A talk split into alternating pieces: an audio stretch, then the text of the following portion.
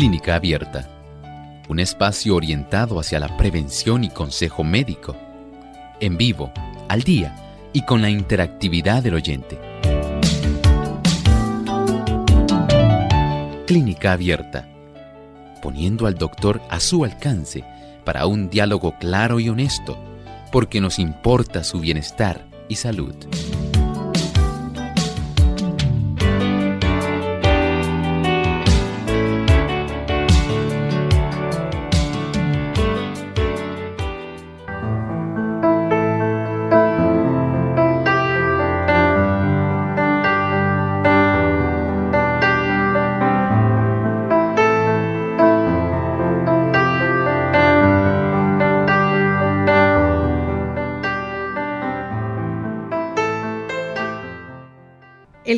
Ocurre cuando las células comienzan a crecer sin control. Hoy en Clínica Abierta vamos a estar hablando acerca del mieloma múltiple.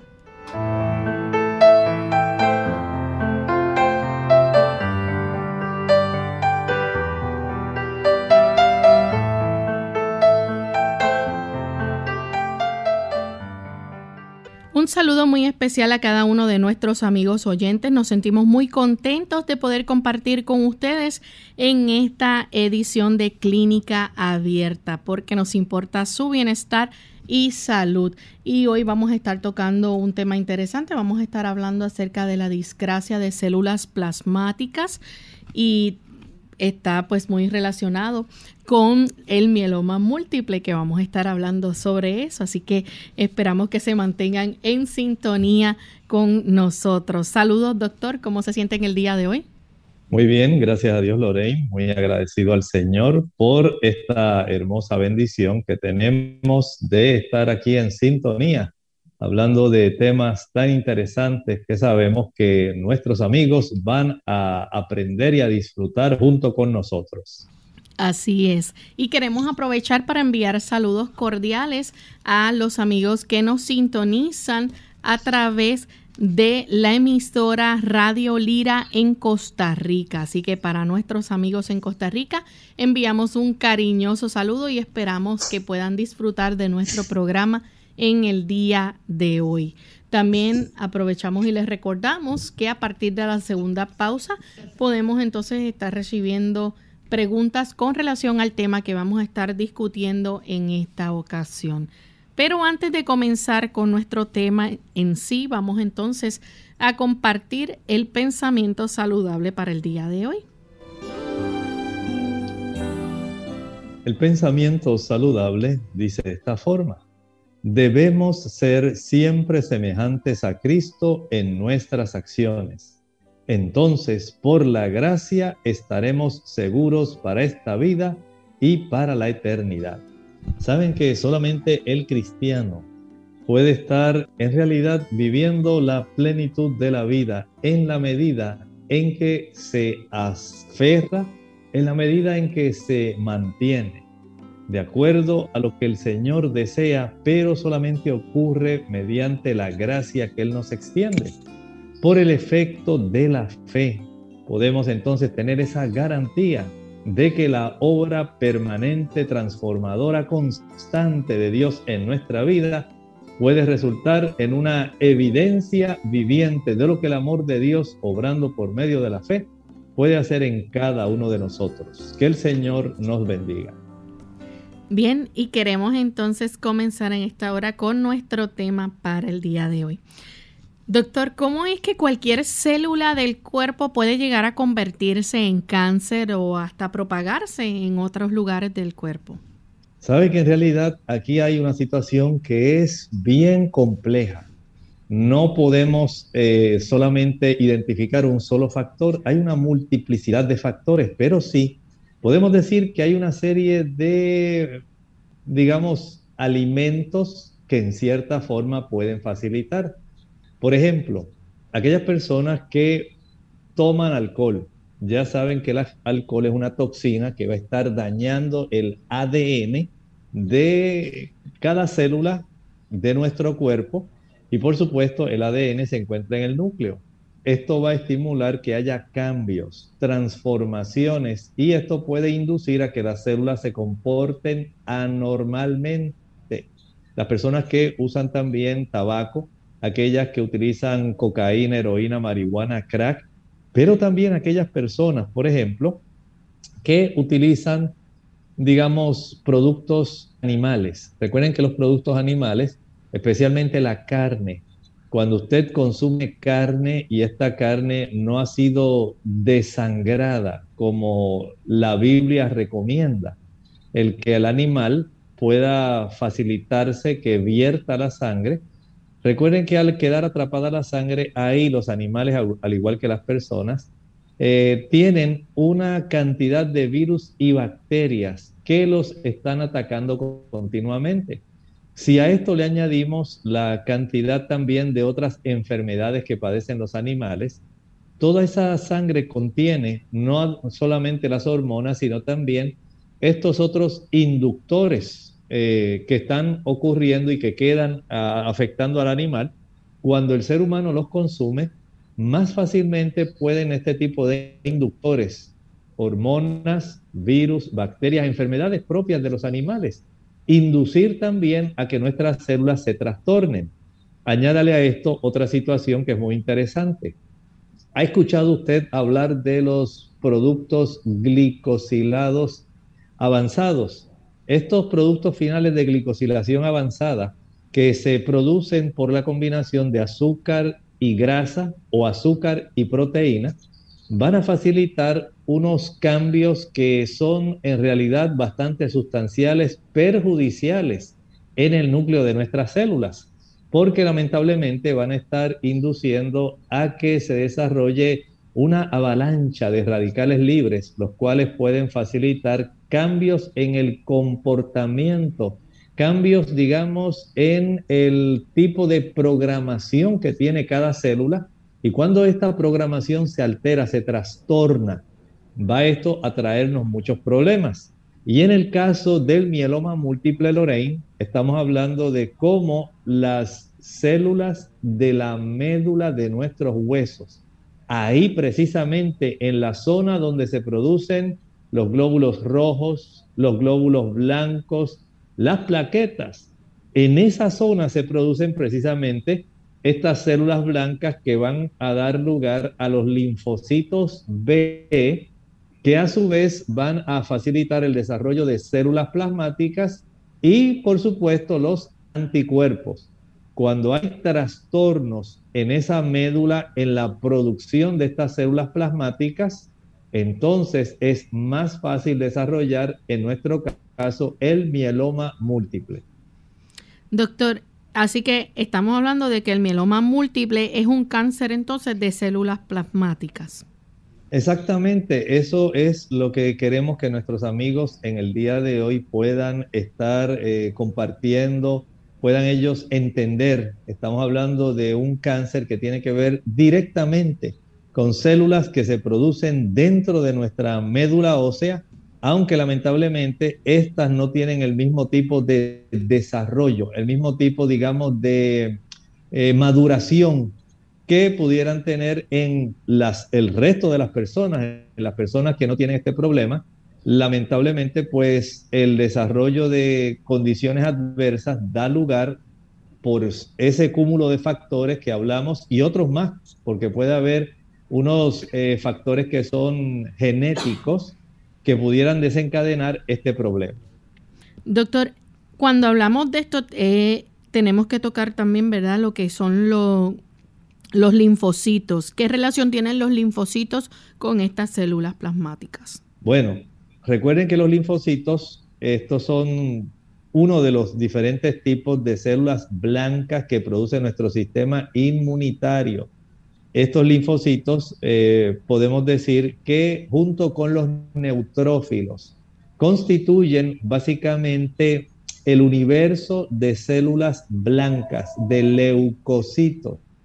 Pero los linfocitos a su vez van a facilitar el que nuestro sistema inmunológico pueda estar trabajando de una manera que sea más bien defensiva, ayudando para que se puedan formar células T y células B.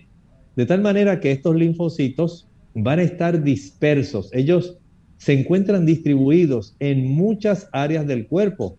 Por ejemplo, podemos encontrar linfocitos en los ganglios, en esos nódulos linfáticos que tenemos a nivel del cuello.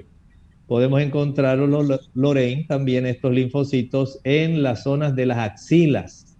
Pueden encontrarse linfocitos en áreas de la ingle, y así usted los puede encontrar en la médula ósea, en los intestinos. Hay unas zonas muy importantes, las placas de Peyer, y también ellos circulando en nuestro torrente sanguíneo. Fíjate, Lorraine, entonces, cuán importante es que la distribución de estos linfocitos, que son una parte esencial, ahora que se habla tanto de vacunas, ahora que se está hablando del COVID y que los anticuerpos, pues estas células plasmáticas literalmente son células que van a estar ayudando en la producción precisamente de estos anticuerpos para nuestra protección. Doctor, ¿estas células plasmáticas pueden producir entonces anticuerpos? Claro que sí. Y hay una diversa cantidad de, estas, de estos anticuerpos que se producen por estas células plasmáticas este tipo de anticuerpos generalmente se conocen como inmunoglobulinas. Mira qué interesante, Lorraine, inmuno. Nuestro sistema inmune, globulinas, es una forma que tiene, eh, digamos, de arreglo espacial globular este tipo de proteína que se encuentra en nuestro cuerpo y que es producida precisamente por estas células plasmáticas. Vean entonces que el asunto de cómo nosotros eh, producimos anticuerpos tiene mucha relación con estas células plasmáticas que se derivan de estos linfocitos, especialmente de las células B. Una vez ya están maduras, ellas van a producir este tipo de anticuerpos tan necesarios para que nosotros podamos atacar y destruir los gérmenes. Bien, vamos entonces en este momento a hacer nuestra primera pausa y cuando regresemos vamos a seguir hablando sobre este interesante tema hoy en nuestro programa de Clínica Abierta. Ojo con los refrescos.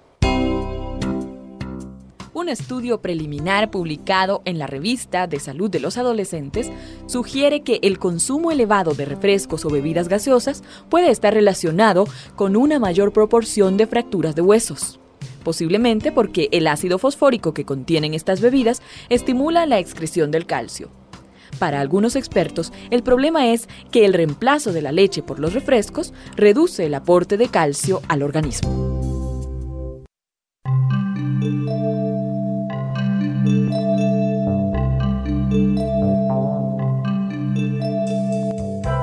Desafortunadamente, el aumento de la información sobre los peligros del tabaco no ha detenido a muchos jóvenes. De hecho, el porcentaje de jóvenes latinos que fuman en el último curso de la escuela secundaria ha aumentado desde 1983. Una razón puede ser que los adolescentes se caracterizan por no preocuparse por la muerte, la ven demasiado lejos. Incluso pueden convencerse de que para cuando sean adultos, el cáncer y las otras enfermedades del corazón y los pulmones causados por el tabaco se podrán curar.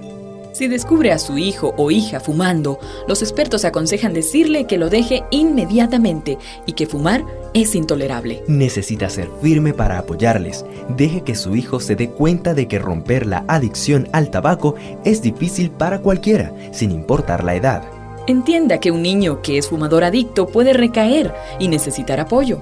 Aunque pueden ocurrir recaídas durante el periodo de abstinencia, deje siempre claro que dejarlo es obligatorio. Si su hijo no puede dejarlo por sí mismo, pídale ayuda a su médico familiar, quien puede recetarle medicación o dirigir a su hijo a un programa contra el tabaco. Esta información fue tomada de Creciendo sin Drogas, una guía de prevención para padres del Departamento de Educación de los Estados Unidos.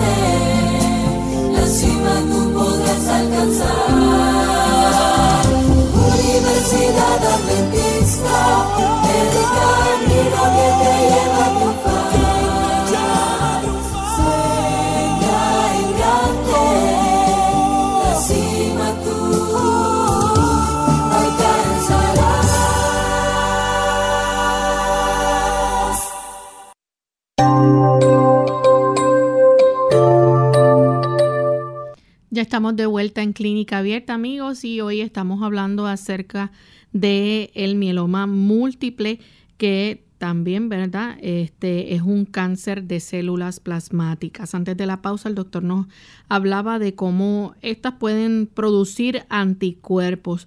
¿Dónde se encuentran principalmente las células plasmáticas, doctor?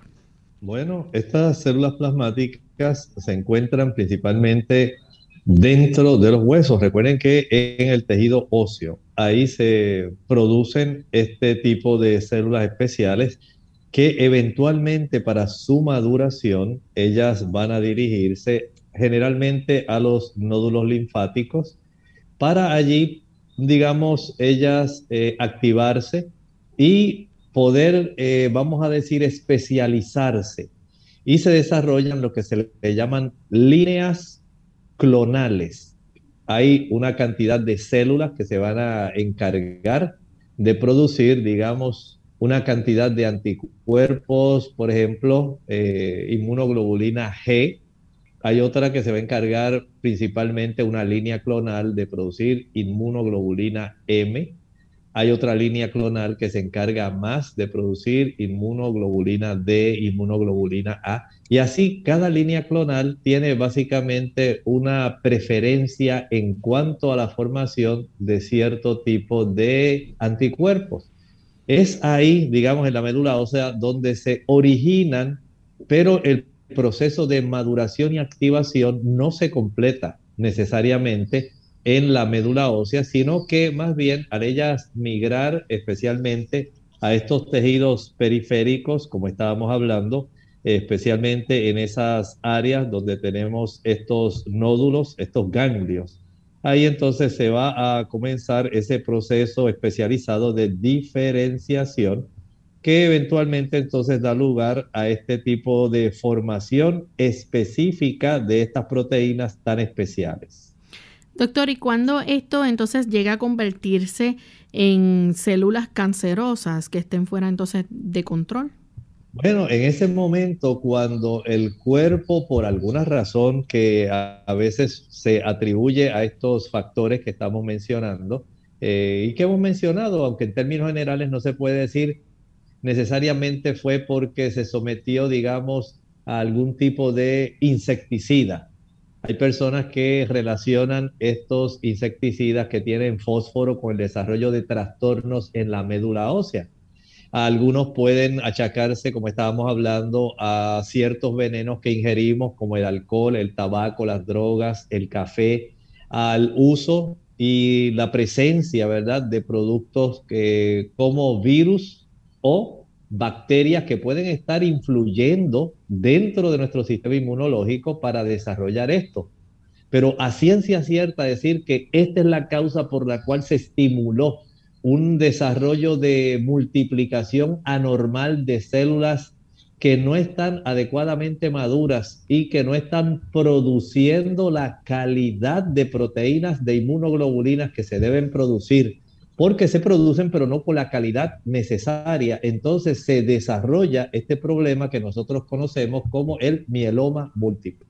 ¿Nos puede decir entonces si existen algún otros trastornos de células plasmáticas?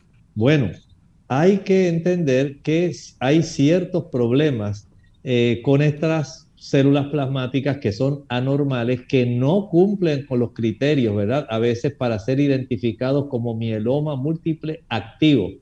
Pero, por ejemplo, conocemos la gamapatía monoclonal de significado incierto. Estamos hablando de una línea de células especiales que está trastornándose totalmente y se le llama de esta forma. Hay otro tipo de trastornos que se llama mieloma múltiple indolente. Hay otro trastorno que se llama plasmacitoma solitario y está la amiloidosis de cadenas ligeras, que esta puede atacar más áreas como el corazón y también ataca nuestro cerebro. Así que hay una diversidad de estos trastornos de células plasmáticas que no está limitado solamente al mieloma múltiple y que lamentablemente va a afectar tejidos eh, de una manera bastante severa y va a afectar también nuestro sistema inmunológico. Vamos a hablar un poco entonces acerca de esas características del mieloma múltiple. Entre ellas, pues podemos mencionar que están los recuentos bajos de células sanguíneas. Así es, esto es parte de este problema, ¿verdad? Porque como se está afectando la médula ósea, la médula ósea va a tener entonces una manifestación de un problema que le está afectando. Y siendo que estas células plasmáticas provienen de células B, linfocitos B que provienen directamente del linaje de células blancas que se producen en la médula ósea. En muchas ocasiones esto viene acompañado entonces de otros trastornos de otras de las células como glóbulos rojos y de plaquetas. Así que este problema de la médula ósea es de una repercusión bastante amplia. No pensemos que el mieloma múltiple, por un lado, solamente afecta estas células blancas, sino también va a tener ciertas repercusiones en otros eh, grupos de células necesarios para nuestro cuerpo. ¿Esto puede llegar a causar anemia? Puede causarlo precisamente porque cuando hay una escasez de glóbulos rojos, las personas, todos sabemos que va a estar presentando debilidad, eh, cansancio, eh, no tiene tanto ánimo, astenia, adinamia, son las palabras que se usan en el ámbito médico, pero ciertamente puede estar afectándose eh, la reproducción normal de glóbulos rojos de los eritrocitos. Y si estos no se producen en cantidad suficiente con una buena cantidad de hemoglobina, entonces la anemia puede ser parte del aspecto clínico del mieloma múltiple. También el mieloma este, puede causar, por ejemplo, trombocitopenia. Exacto, ese es el término que la medicina se usa para decir que las plaquetas están bajas. Recuerde que si esto afecta la médula ósea, no solamente las células blancas, las células, los, los leucocitos que dan lugar a los neutrófilos y a los linfocitos. De los linfocitos provienen las células plasmáticas. No solo se van a afectar las células blancas, se van a afectar las células rojas y también las plaquetas. ¿Y qué ocurre cuando esto sucede? Pues algo que todos conocemos. Esto va a ocasionar un aumento en el sangrado cuando usted no tiene suficientes plaquetas. Es más fácil que si usted se da una cortadura, si usted sufre una fractura, cualquier evento que no facilite la integridad de la piel o del tejido, por la abundancia de vasos sanguíneos que tenemos, puede facilitar un sangrado que puede comprometer a la persona o por lo menos va a facilitar que se produzcan moretones, se produzcan hematomas subcutáneos y esto usted lo observa en esas manchas que se ven como azul verdosas y después comienzan a ir cambiando. Pero estos son evidencias que tienen estas personas que desarrollan mieloma múltiple, anemia y pueden desarrollar hematomas muy fácilmente. Todo ello junto con la deficiencia de células blancas son indicativos de que hay trastornos serios ahí en la médula ósea. Doctor, otra afección que también pudiera presentarse es la leucopenia. Claro que sí, definitivamente. Miren, tal como estábamos hablando, dentro de las células blancas no podemos limitar solamente el asunto a los linfocitos eh, en general, ya sean B o sean linfocitos T. Tenemos los neutrófilos, los eosinófilos, los basófilos. Estos otros diferentes tipos de células blancas, cada una de ellas tiene su función. En el ejército sabemos que hay una diversa subdivisión de especialidades. Tenemos los infanteros, tenemos los paracaidistas, tenemos aquellos que se dedican a proveer suministros, a transportación, a comunicaciones. Y así ocurre cuando tenemos afecciones de nuestros glóbulos blancos. Va a haber varias afecciones que van a estar ocurriendo y que esencialmente se van a estar manifestando especialmente en la incapacidad de nuestro sistema defensivo. Recuerden que nuestras células blancas tienen a su haber este tipo de función tan primordial que es protegernos de la invasión de algunos gérmenes como virus, bacterias, hongos. Y este sistema que está a la vanguardia, ahí a la expectativa, tratando de evitar que usted sea víctima de alguno de estos eh, digamos, elementos que de ser mayor la capacidad invasiva nos van a afectar, nos van a infectar, como está ocurriendo con muchas personas, por ejemplo, con el coronavirus. ¿Cuántas personas no sucumben ante el embate de este virus porque su sistema defensivo no está adecuadamente preparado para poder enfrentarlo? De ahí entonces que entendamos que cuando una persona no tiene una buena capacidad defensiva en su sistema inmunológico, las infecciones van a ser la orden del día. Piense, por ejemplo, en un paciente que tiene el síndrome de inmunodeficiencia adquirida. Lo dice el nombre de la condición, inmunodeficiencia deficiencia, no tiene el sistema inmunológico capacitado, adecuado para poder defenderse. Así que esta persona, por ejemplo, es una víctima más frecuente de las infecciones de tuberculosis, de neumococo, de micoplasma y de ciertos tipos de agentes, digamos, de la variedad micótica que van a estar facilitando que esta persona sucumba en muchos casos muriendo ante la diversidad de infecciones que lo van a vencer.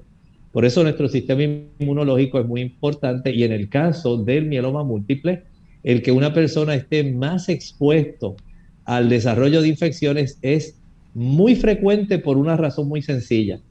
Si nosotros tenemos un sistema que produce, digamos, un tipo de armamento como las inmunoglobulinas, y estas inmunoglobulinas están, eh, digamos, deficientes, resultan básicamente inoperantes.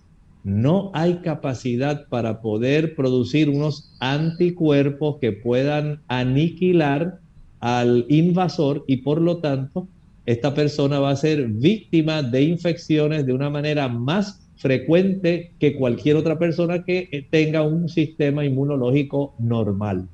Vamos en este momento a hacer nuestra segunda y última pausa y cuando regresemos entonces continuaremos compartiendo más de esta interesante información. No se retiren que regresamos en breve. Mitos y verdades del protector solar. Hola, les habla Gaby Zabalúa Godard en la edición de hoy de Segunda Juventud en la Radio auspiciada por AARP. Los rayos solares pueden ser beneficiosos o perjudiciales para la salud, del mismo modo en que son esenciales para la vida y óptimo funcionamiento del organismo, la excesiva exposición puede propiciar el desarrollo de cáncer de piel. Como medio de protección, contamos con productos que disminuyen o bloquean los efectos del sol, pero la realidad es que hay una desinformación generalizada sobre las propiedades de los bloqueadores solares. A continuación, mitos y verdades del protector solar. Mito. Su uso es suficiente para protegernos del sol. La verdad es que además necesitamos aislarnos del sol a ciertas horas y cubrirnos con ropa, gafas y sombreros. El mito más común es que la protección es contra de los rayos UVB y UVA, cuando en realidad no todos los productos cumplen con esto. Lo mejor es comprar bloqueadores que garanticen en la etiqueta que la protección contra ambos rayos es real. De igual forma, considera que los productos de protección solar deben ser aplicados unas dos horas antes de la exposición solar para que sean absorbidos en su totalidad por nuestra piel. El patrocinio de AARP hace posible nuestro programa. Para más información, visite www.aarpsegundajuventud.org.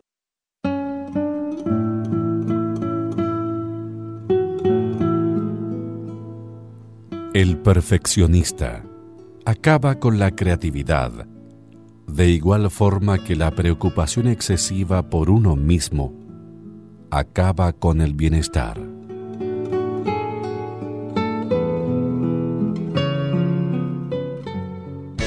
Unidos con un propósito, tu bienestar y salud. Es el momento de hacer tu pregunta llamando al 787-303-0101 para Puerto Rico, Estados Unidos 1866-920-9765 y llamadas internacionales al 787-763-7100 o al 787-282-5990. Clínica Abierta, trabajando para ti.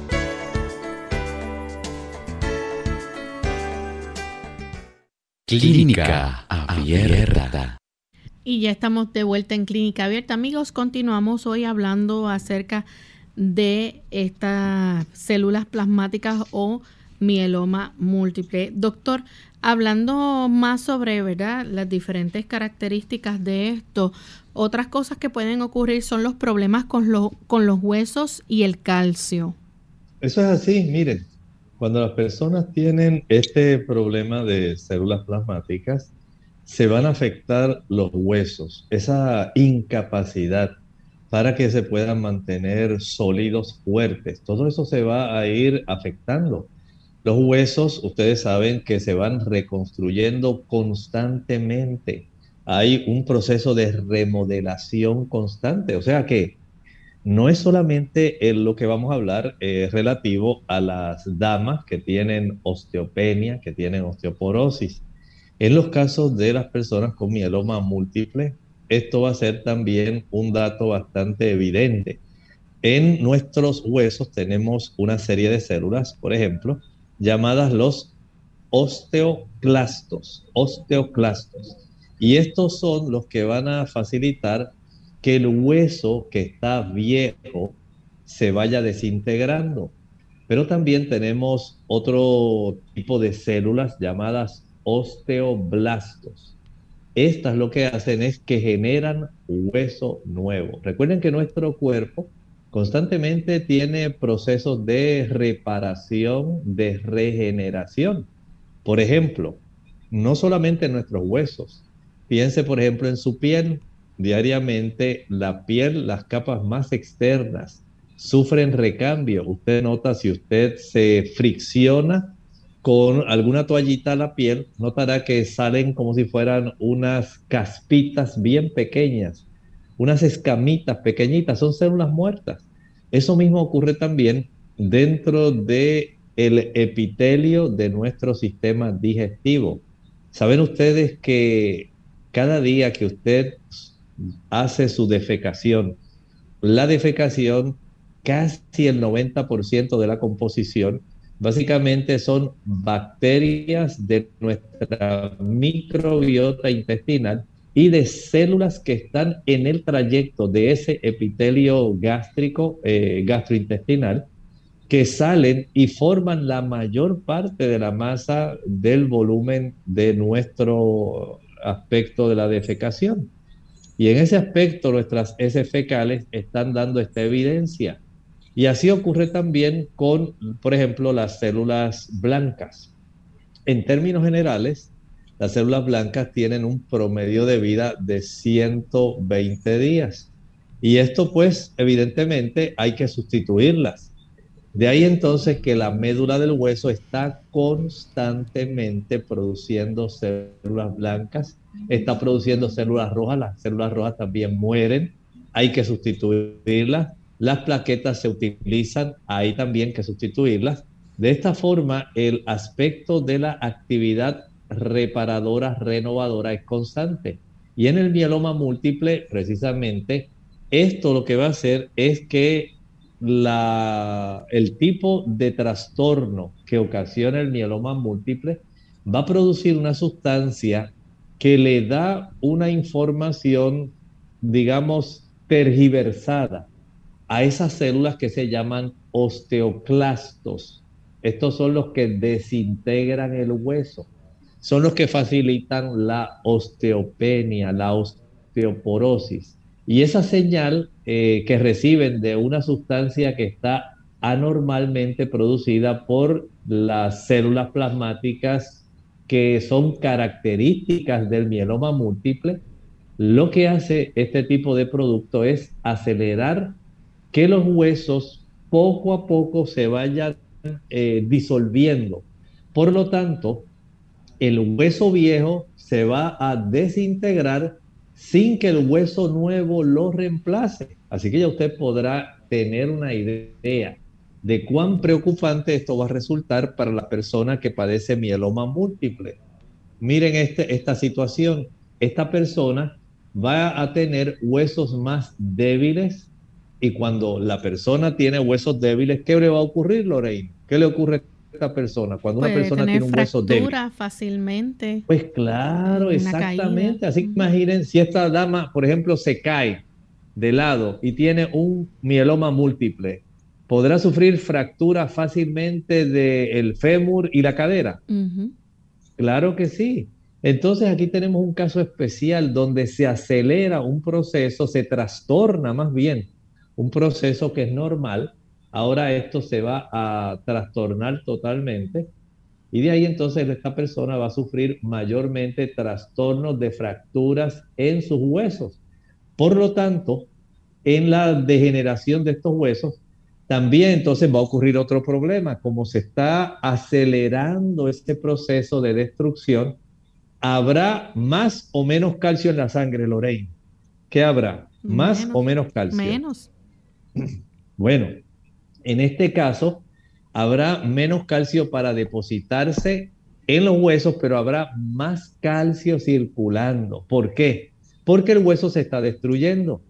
Y cuando el hueso se destruye, aumentan los niveles de calcio en la sangre y esto va sencillamente a traer otro problema se va a desarrollar una mayor cantidad de cálculos urinarios, porque el cuerpo ahora, a consecuencia de una señal, una orden errónea, los osteoclastos están facilitando el que ahora se produzca una destrucción de hueso más rápidamente, aumenta el nivel de calcio en la sangre, este nivel de calcio en la sangre, el cuerpo no sabe qué hacer con él, porque lamentablemente los tipos de células osteoblastos que van a ayudar a la remodelación, a la solidificación del hueso, no están funcionando adecuadamente. Es más la destrucción que la reparación. Así que el exceso de calcio, el cuerpo dice, bueno, yo no sé qué hacer con tanto calcio. No lo puede utilizar todo el sistema de conducción nerviosa en el cerebro. No lo puede utilizar todo el sistema de conducción nerviosa del corazón.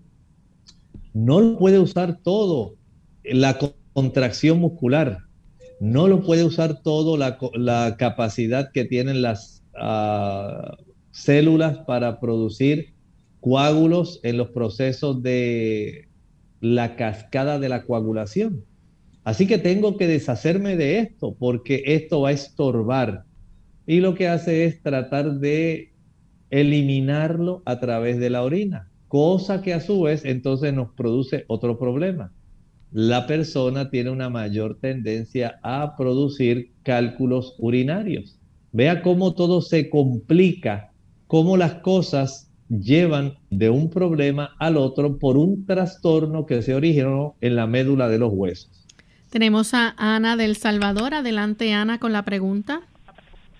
Gracias. Eh, estoy eh, quiero preguntar sobre una, eh, un resultado de examen, no es de los huesos, pero agradecería si me dan una idea. Es el resultado de, una biopsia de, un examen del recto. Dice este el examen de la biopsia dice se reciben múltiples muestras retoscópicas, se incluyen todas en 1R. Después dice microscópico. Al microscopio se observa mucosa rectal con neoplasia epitelial maligna de tipo glandular conformado por estructuras tubulares bien diferenciadas con áreas cribiformes en un estroma edematoso con exudado fibrino purulento. ¿Será que me puede ayudar? ¿Aló? Recuerde que estamos hablando hoy precisamente de un tipo de cáncer. Hoy estamos hablando de, por un lado, infecciones, pero también estamos hablando de problemas que son de reproducción anormal de células. Y precisamente esta biopsia sí está evidenciando que hay un proceso anormal eh, cancerígeno que se está desarrollando en esa área donde le tomaron la muestra de esta biopsia. Y las características que da del tejido que le han tomado nos indican, según el resultado de la patología que usted está leyendo, que sí, que hay en realidad células que son malignas, células que están dando evidencia de que el tejido inmediato a esa zona está ya siendo afectado. Por lo tanto, usted debe llevar ese estudio a su gastroenterólogo, si es oncólogo también, pues con mucho gusto estoy seguro que le va a ayudar para poder diseñar cuál es el tipo de tratamiento. Él, por ejemplo, me imagino que habrá observado al hacer una rectosigmoidoscopía alguna zona preocupante y la evidencia de la biopsia que tomó es precisamente esto que usted me está leyendo. Por lo tanto, no dude en ir cuanto antes a llevarle a él este resultado, de tal manera que se pueda instalar un tipo de tratamiento que pueda ser adecuado a tiempo antes de que la situación que usted nos está presentando se pueda complicar. Muchas gracias por habernos consultado. Doctor, en cuanto a las infecciones, entonces las células plasmáticas, aquellas que son anormales, eh, este, estas no pueden entonces proteger a nuestro organismo, ¿no? Exactamente, porque tenemos un funcionamiento totalmente anormal.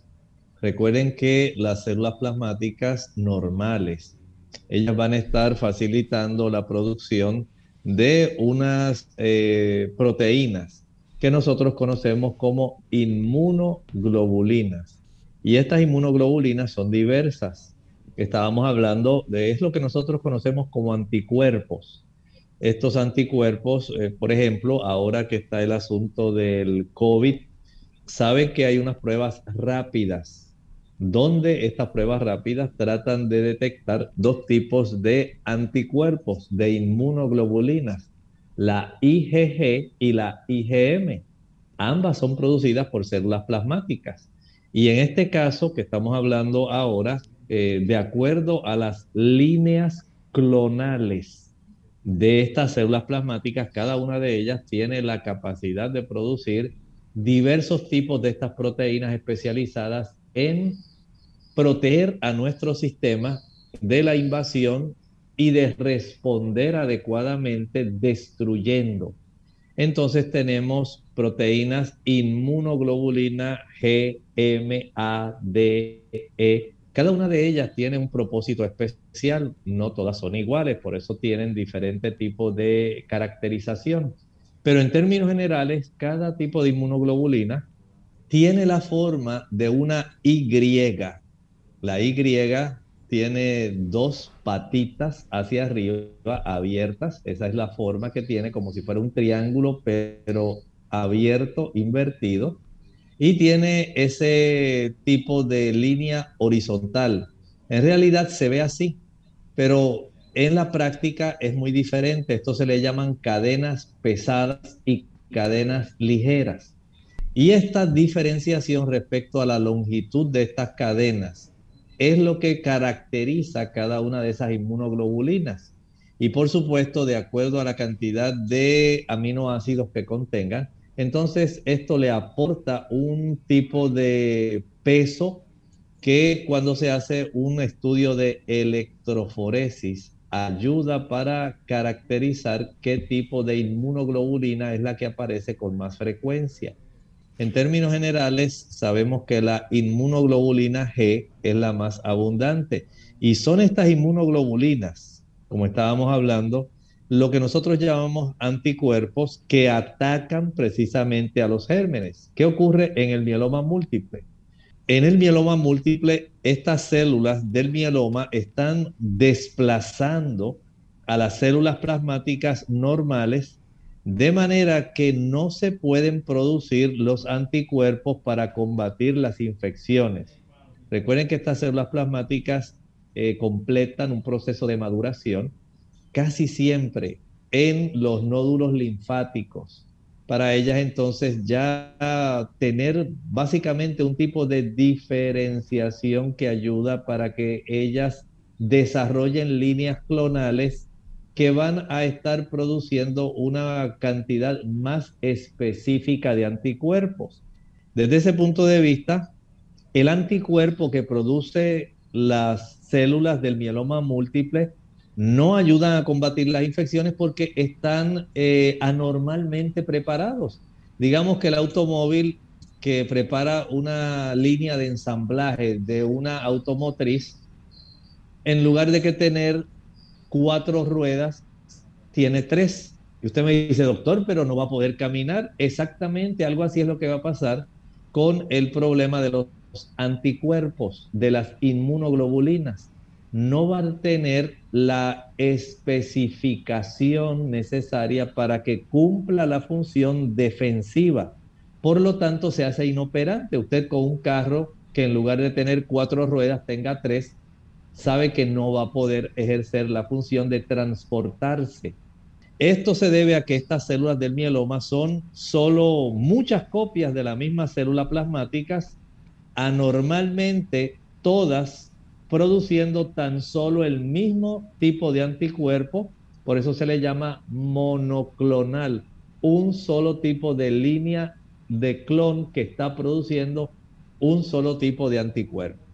Tenemos a Nelly de Isabela. Adelante, Nelly, con la pregunta. Es una pregunta, eh, si me hacen el favor. ¿Qué es un prolactinoma? Mi esposo salió en los estudios con un prolactinoma cerca de la glándula pituitaria y lo van a enviar a hacer una cirugía allá afuera. El más más, más, más al hospital en Boston. Y yo quisiera saber si es un cáncer o qué, porque no me explicaron. Gracias, de veras, gracias, bonito día. Gracias. Mire, es un tipo de formación, digamos, tumoral que se desarrolla dentro de la hipófisis, dentro de esa glándula que se llama la pituitaria. Y este tipo de prolactinoma lamentablemente afecta una de las hormonas principales que nosotros producimos en nuestro cuerpo, la prolactina, se altera. Y este tipo de situación puede estar eh, afectando incluso de acuerdo al lugar de ubicación, puede estar afectando las vías visuales, nuestros eh, ojos en sí, la capacidad de visión. Esto, por supuesto, requiere entonces que de acuerdo al tamaño y a la ubicación, entonces hay por lo menos unos tres, tres tipos diferentes de productos que pueden proveerse tratando de reducir esta formación anormal. Este tipo de generalmente es la forma de un adenoma que se va a desarrollar. Eh, puede alterar al caballero también y va a requerir entonces un tratamiento específico porque el objetivo más bien es evitar el crecimiento y la anormalidad del funcionamiento. Pero por lo pronto usted trate de indagar con su médico, el que lo pudo diagnosticar, ya sea el endocrinólogo, o si ya fue enviado a tratamiento a algún otro médico, generalmente el endocrinólogo el que más va a estar eh, trabajando con él. Eh, el hacer la resonancia magnética, saber la ubicación, el tamaño, las dimensiones, es, es adecuado. De esta manera podemos saber si hay una compresión que esté desarrollándose en esa área pero por lo pronto, no deje de acudir a ninguno de los estudios no deje de practicarse los niveles de prolactina. Es muy importante saber qué está ocurriendo, cómo se está comportando este tipo de formación y detectar si hay algún tipo de cambio que pueda estar ocurriendo principalmente en la visión del paciente. Pero también sea muy sabia al momento de comenzar a recibir eh, tratamiento verifique que no se desarrollen tantos efectos adversos, porque en algunos casos hay que cambiar eh, algunos de los fármacos que se utilizan, hay por lo menos unos tres diferentes, para buscar el que sea más apropiado y poder ayudar a su esposo. Tenemos entonces a Nelly de Aguadilla. Adelante, Nelly. Sí, Dios les bendiga. Eh, mi pregunta es, ¿cuál es eh, o sea, si los glóbulos blancos bajan, digamos 4.7, 4.8, 4.9, o si bajan a, cualquier nivel, eso, y, ¿qué se puede eh, chequear en el, en el examen de sangre que pueda indicar que sea este, algún cáncer que se está desarrollando? Si que todo esté normal y los glóbulos blancos estén bajos, ¿Eso significa que habrá algún cáncer o que pueda estar pasando? Muchísimas gracias. Muchas gracias.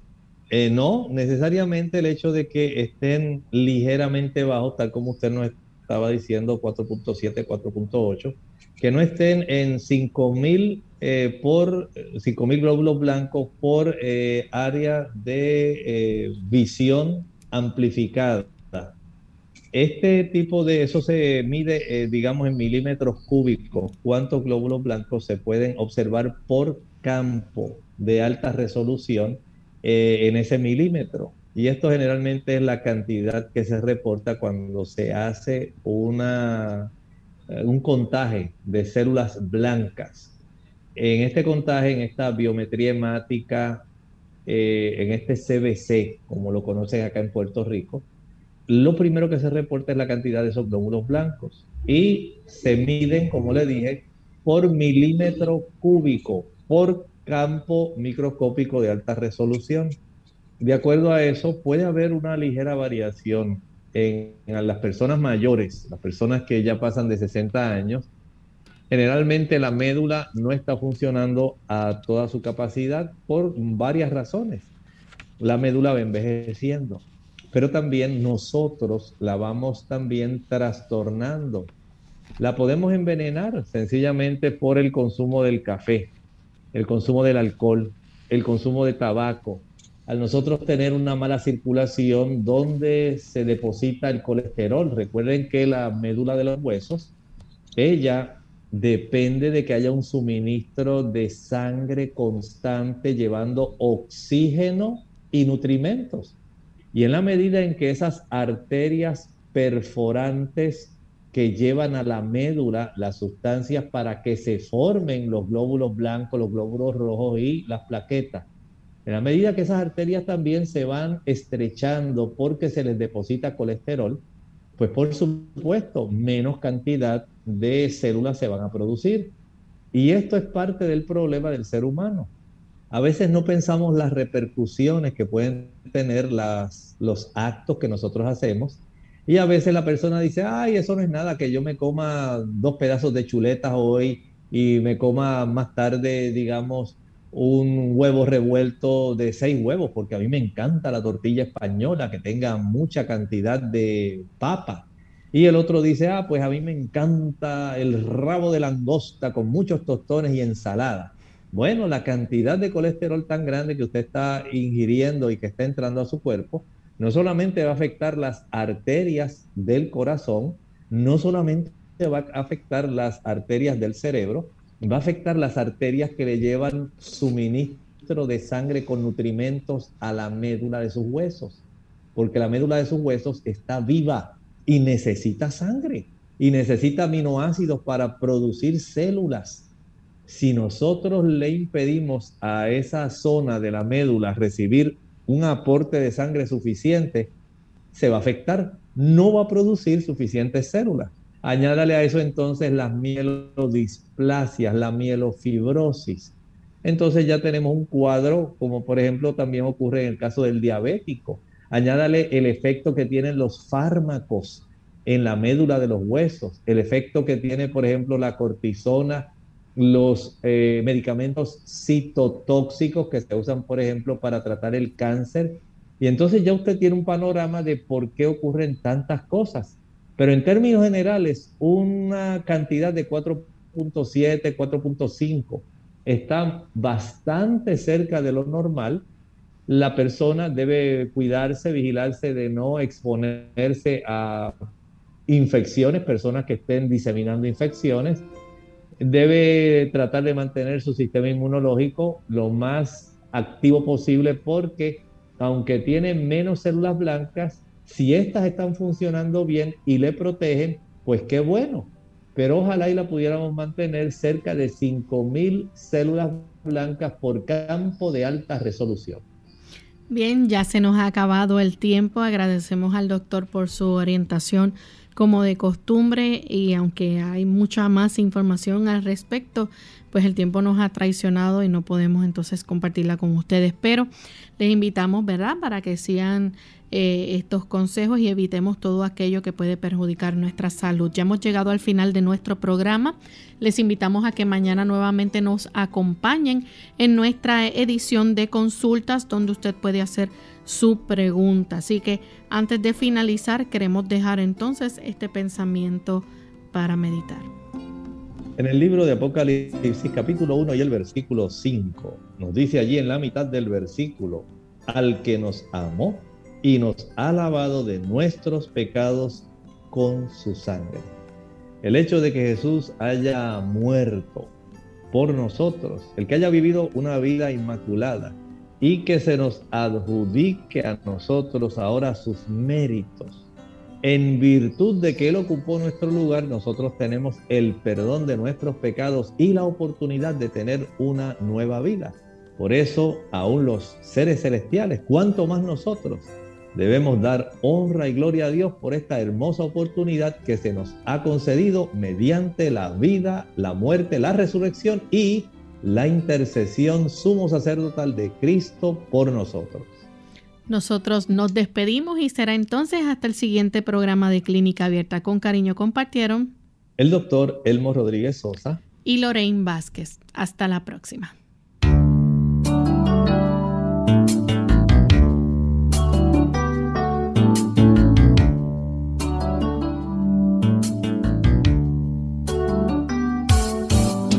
Clínica Abierta.